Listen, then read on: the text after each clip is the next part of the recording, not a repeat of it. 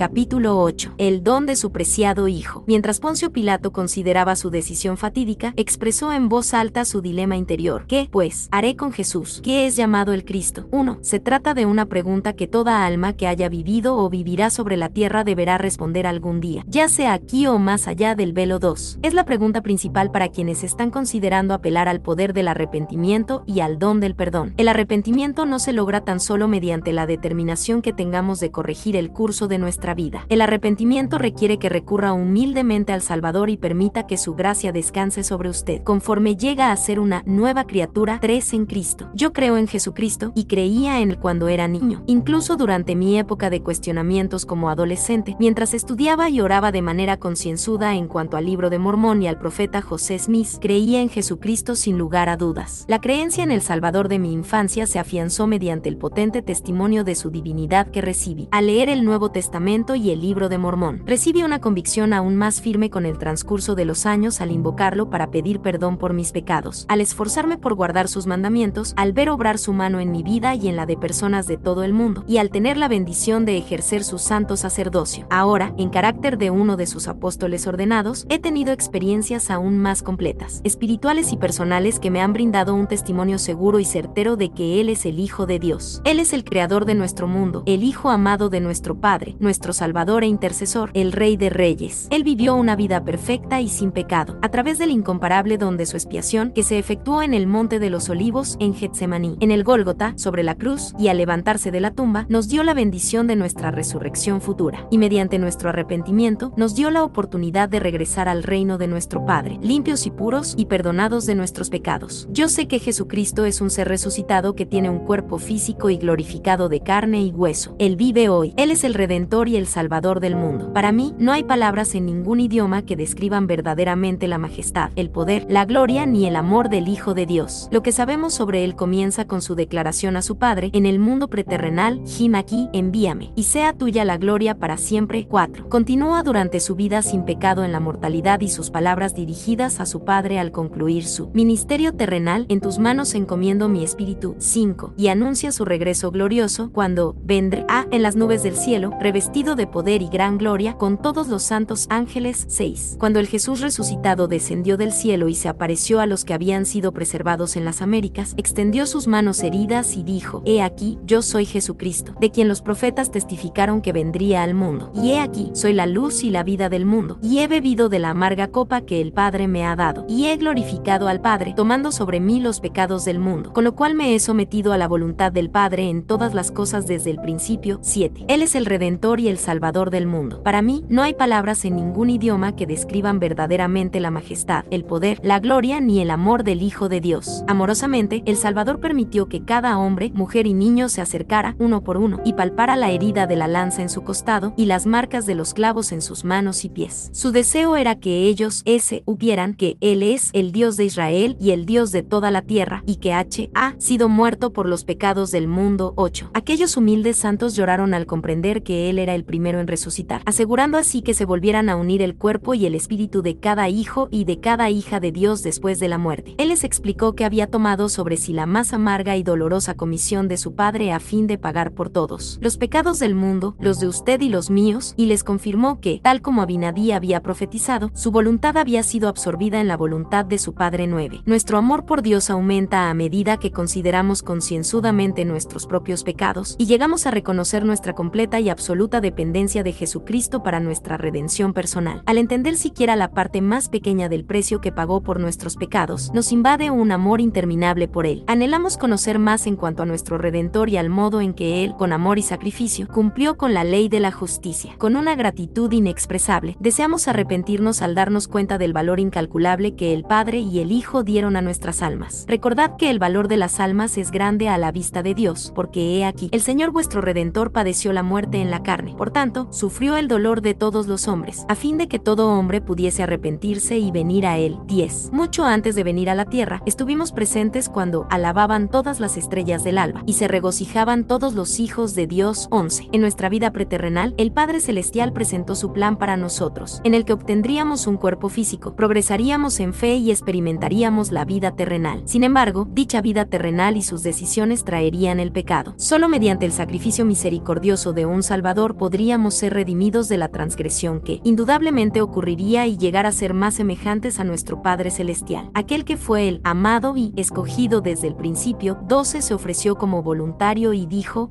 aquí, envíame 3, Padre, hágase tu voluntad, y sea tuya la gloria para siempre, 14. Aquel que era el mayor de todos, 15. Sabía que se requeriría de él más de lo que cualquier ser mortal podía lograr. Llevar una vida sin pecado y tener la disposición de padecer por todos los pecados, dolores, pruebas, dificultades, enfermedades e injusticias de todos los que vinieran a la tierra. No es de sorprender, entonces, que nos regocijáramos todos los hijos de Dios. Él vino a la tierra en el meridiano de los tiempos y en las condiciones más humildes. María, su Virgen Madre, fue una mujer pura y virtuosa. Debido a que su padre era Dios mismo, Jesús podía experimentar las pruebas y las tentaciones de la condición mortal sin estar sujeto a los efectos completos de la caída 16, y tenía el poder de tomar sobre sí más de lo que cualquier mortal podría sufrir 17. Su vida sin pecado. Sabemos que si Jesús no hubiera llevado una vida sin pecado y hubiera realizado su expiación infinita, no habría habido resurrección y nuestros espíritus habrían estado sujetos al diablo 18. A causa de nuestros pecados, estamos sujetos a las demandas de la ley de la justicia en su plenitud 19. Puesto que él fue sin pecado, la justicia no podía reclamarle nada, lo que le daba la capacidad de pagar por nuestros pecados. Solo podemos ser redimidos debido a su rectitud. Su pago y castigo por el pecado pueden satisfacer las demandas de la justicia por nuestros pecados 20. No importa cuán buenos seamos, siempre seremos servidores improductivos 21, ya que jamás podremos pagar a Dios la deuda por lo que Él nos ha dado. Cuán incomprensible y maravilloso a la vez es que Cristo no haya cedido nunca a ninguna de las tentaciones con las que Satanás lo acosaba 22. El autor de la epístola a los hebreos se refirió a Cristo como nuestro sumo sacerdote al escribir, porque no tenemos un sumo sacerdote que no pueda compadecerse de nuestras flaquezas, sino uno que fue tentado en todo según nuestra semejanza, pero sin pecado 23. El rey Benjamín nos enseñó que él sufriría tentaciones 24, y el Salvador mismo dijo que descendió debajo de todo, por lo que comprendió todas las cosas 25. C.S. Luis expresó la siguiente idea, solo quienes tratan de resistir la tentación saben cuán fuerte es. Llegamos a conocer la potencia del viento al caminar en contra de este y no al agacharnos. El hombre que cede a la tentación tras cinco minutos sencillamente no sabe cómo hubiera sido después de una hora. Es por ello que, en cierto sentido, las personas malas conocen muy poco sobre la maldad. Han llevado una vida amparada del viento al ceder siempre. Jamás conoceremos la fuerza del impulso malvado que haya en nuestro interior hasta que tratemos de combatirlo. Y puesto que Cristo fue el único hombre que nunca cedió a la tentación, también es el único hombre que conoce toda la magnitud de lo que ésta significa. 26. Poco después del bautismo de Cristo, conforme se preparaba para su ministerio terrenal, Satanás presentó al Salvador de manera directa algunas tentaciones que son comunes para todos nosotros. El apetito físico, el orgullo y el poder y la riqueza 27. Cuán grande es la templanza que Jesús mostró cuando el adversario le ofreció todos los reinos del mundo y la gloria de ellos 28. Rechazó todas las tentaciones de Satanás desde su nacimiento hasta su muerte. Cuán extraordinaria es la bondad y la integridad de Jesucristo. Vivió con majestuosidad a fin de poder acudir a nuestro rescate. El Getsemaní, con compasión y misericordia, enseñó la verdad, sanó a los enfermos y nos invitó a todos a arrepentirnos y a venir a Él. Después de tres años, en su última semana, Jesús se dirigió a Jerusalén. Lázaro, a quien había levantado de entre los muertos, estaba con él. Muchos salieron a recibirlo y clamaban, Osana, bendito el que viene en el nombre del Señor, el Rey de Israel. 29. Su popularidad azoró a los principales sacerdotes y estos acordaron matar a Jesús, también a Lázaro. 30. Jesús dijo a sus discípulos, ha llegado la hora de que el Hijo del Hombre sea glorificado. 31. Al meditar en lo que tenía por delante, Jesús oró, ahora está turbada mi alma, ¿y qué diré? Padre, sálvame de esta hora. 32. Y entonces, expresando su determinación, agregó, pero para esto he llegado a esta hora 33. Al atardecer del jueves, Cristo se hallaba con los doce apóstoles en el aposento alto 34. Instituyó la Santa Cena en memoria del sacrificio que se estaba preparando para ofrecer 35. Les lavó los pies y explicó, ejemplo os he dado, para que así como yo os he hecho, vosotros también hagáis. 36. Les mandó que se am harán los unos a los otros. 37. Oró, cantaron un himno y los condujo fuera de las murallas de la ciudad hasta Getsemaní 38, que literalmente significa lagar de olivos. Al llegar a Getsemaní, en la base del monte de los olivos, dejó a ocho de sus discípulos y llevó consigo a Pedro, Santiago, Jacobo y Juan 39. Les pidió que se quedaran a una corta distancia de él y que velaran y oraran mientras él iba un poco más lejos, donde pudiera estar solo y orar 40. Mateo, que estaba con Jesús aquella noche, registró el sagrado acontecimiento, y comenzó a entristecerse y a angustiarse en gran manera. Entonces Jesús les dijo, Mi alma está muy triste hasta la muerte, quedaos aquí y velad conmigo. Y yéndose un poco más adelante, se postró sobre su rostro, orando 41. Marcos, basándose en los recuerdos de Pedro, registró las palabras de Jesús. Abba, Padre, todas las cosas son posibles para ti, aparta de mí esta copa, pero no lo que yo quiero, sino lo que quieres tú. 42. Lucas, que no estaba presente, pero que había hablado con testigos presenciales, añadió. Entonces se le apareció un ángel del cielo para fortalecerle, y estando en agonía, oraba más intensamente, y era su sudor como grandes gotas de sangre que caían a tierra. 43. En el huerto de los olivos, en el monte de los olivos, cerca del lagar de olivos, Getsemaní, le sobrevinieron todos los pecados, tristezas, pesares, enfermedades y sufrimientos de todos los que habían vivido o que vivirían sobre la tierra, y sangró por cada poro. 44. Alma dijo que el Salvador tomó sobre sí nuestras debilidades a fin de que según la carne sepa cómo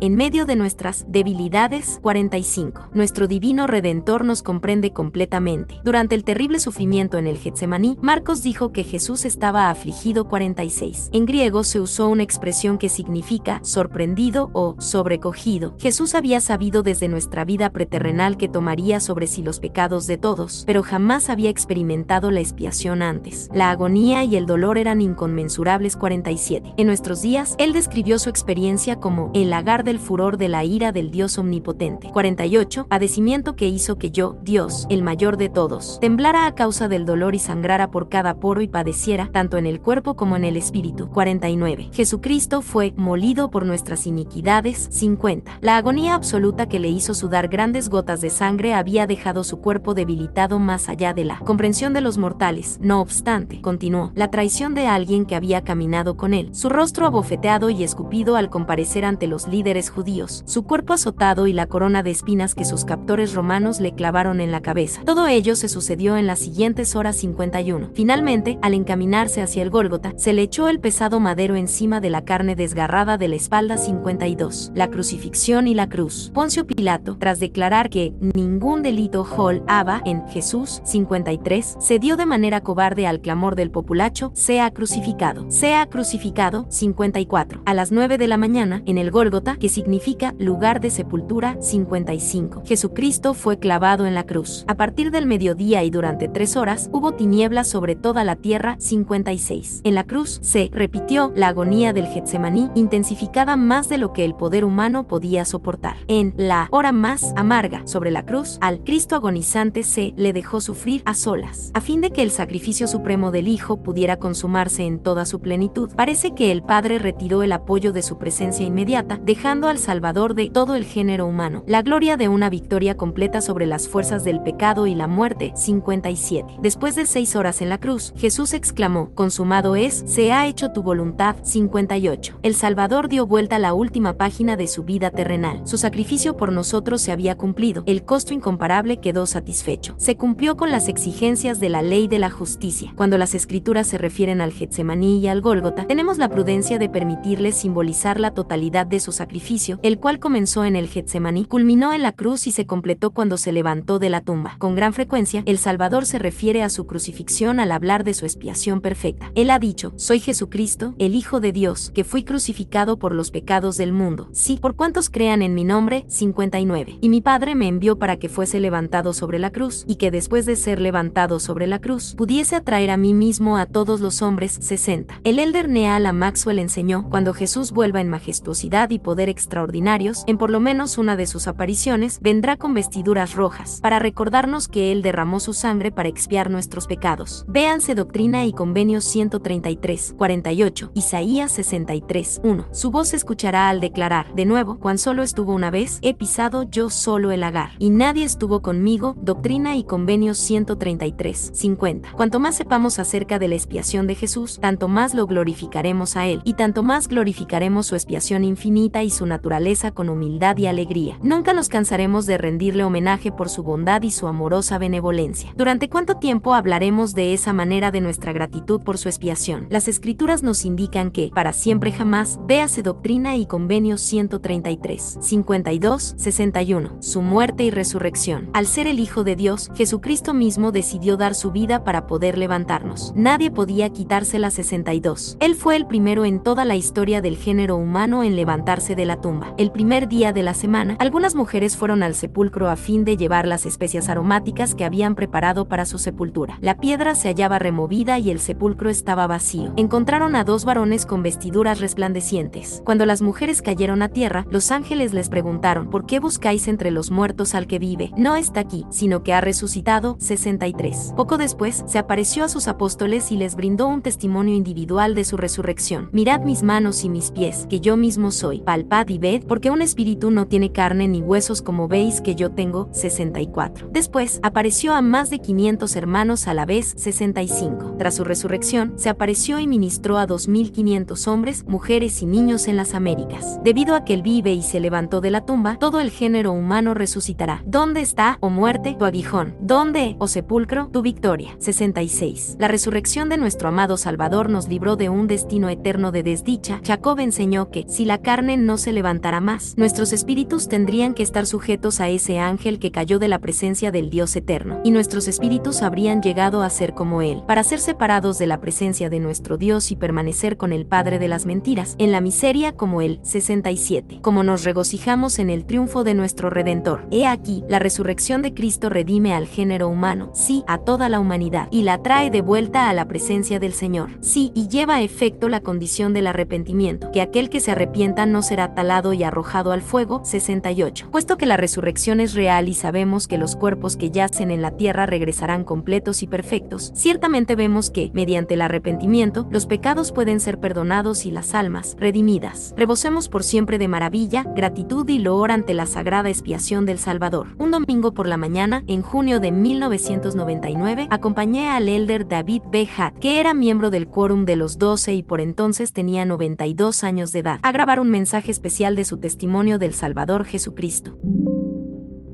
Capítulo 8. El don de su preciado hijo. Mientras Poncio Pilato consideraba su decisión fatídica, ex capítulo 8. El don de su preciado hijo. Mientras Poncio Pilato consideraba su decisión fatídica, expresó en voz alta su dilema interior. ¿Qué, pues, haré con Jesús, que es llamado el Cristo? 1. Se trata de una capítulo 8.